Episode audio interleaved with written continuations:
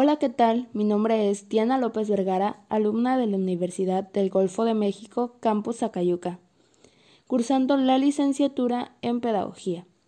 El día de hoy vamos a estar hablando sobre las patologías que afectan el desempeño escolar, pero antes de ello tenemos que saber qué es una patología. Esta nos dice que es una parte de la medicina que estudia las enfermedades y el conjunto de síntomas de una enfermedad.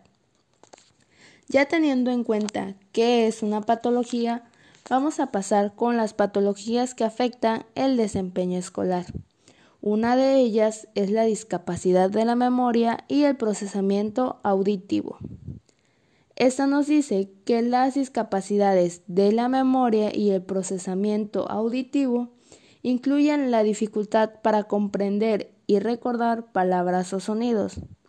Es posible que un adolescente escuche con normalidad y sin embargo no recuerde las partes importantes que se mencionaron en el momento. Otra patología es el trastorno por déficit de atención e hiperactividad.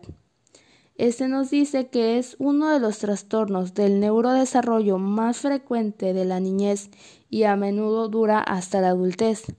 Se entiende como problemas para prestar atención y controlar conductas impulsivas que se muestran en la niñez. Otra patología que se muestra es el trastorno del aspecto autista.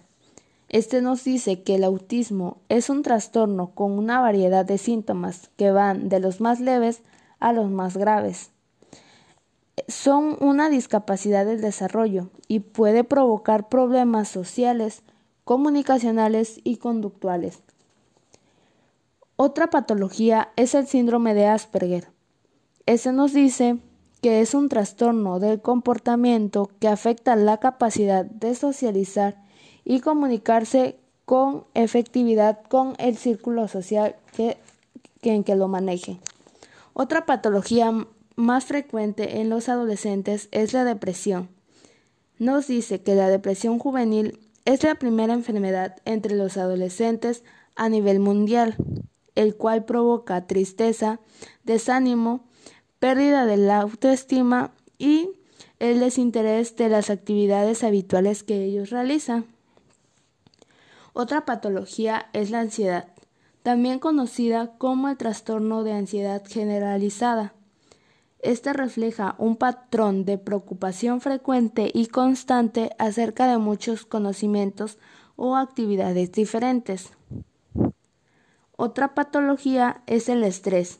Este nos dice que es una reacción que se cree que solo afecta a las personas que trabajan, ya que ellos manejan un nivel de estrés y de trabajo más alto. Pero sin embargo, los adolescentes también sufren de este problema, el cual se presenta como una reacción del sistema nervioso ante situaciones difíciles o dolorosas que los jóvenes sienten que no son capaces de afrontar. Otra patología es la dislexia. Este es un trastorno del aprendizaje que supone la dificultad para leer a raíz de los problemas para identificar los sonidos del habla y para comprender cómo estos se relacionan con letras y, las palabras. Otra patología es la disgrafia. Esta se refiere a una serie de desafíos específicos de la escritura. Afecta las habilidades necesarias para la escritura a mano, la mecanografía y la ortografía.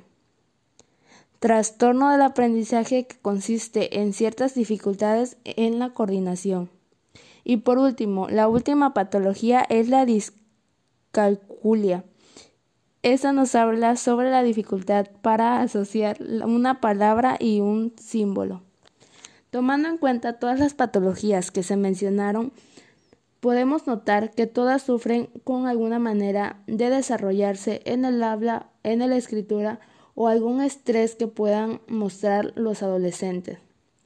Esto puede afectar en la manera escolar ya que van a sufrir de la manera de su escritura que no van a poder socializar con sus compañeros o con los maestros que tengan y que pueden tener problemas hasta en la manera de de socializarse entre ellos y esto puede causar, como ya antes mencionaba, la depresión, ansiedad o el estrés, el estrés que se maneja en una escuela.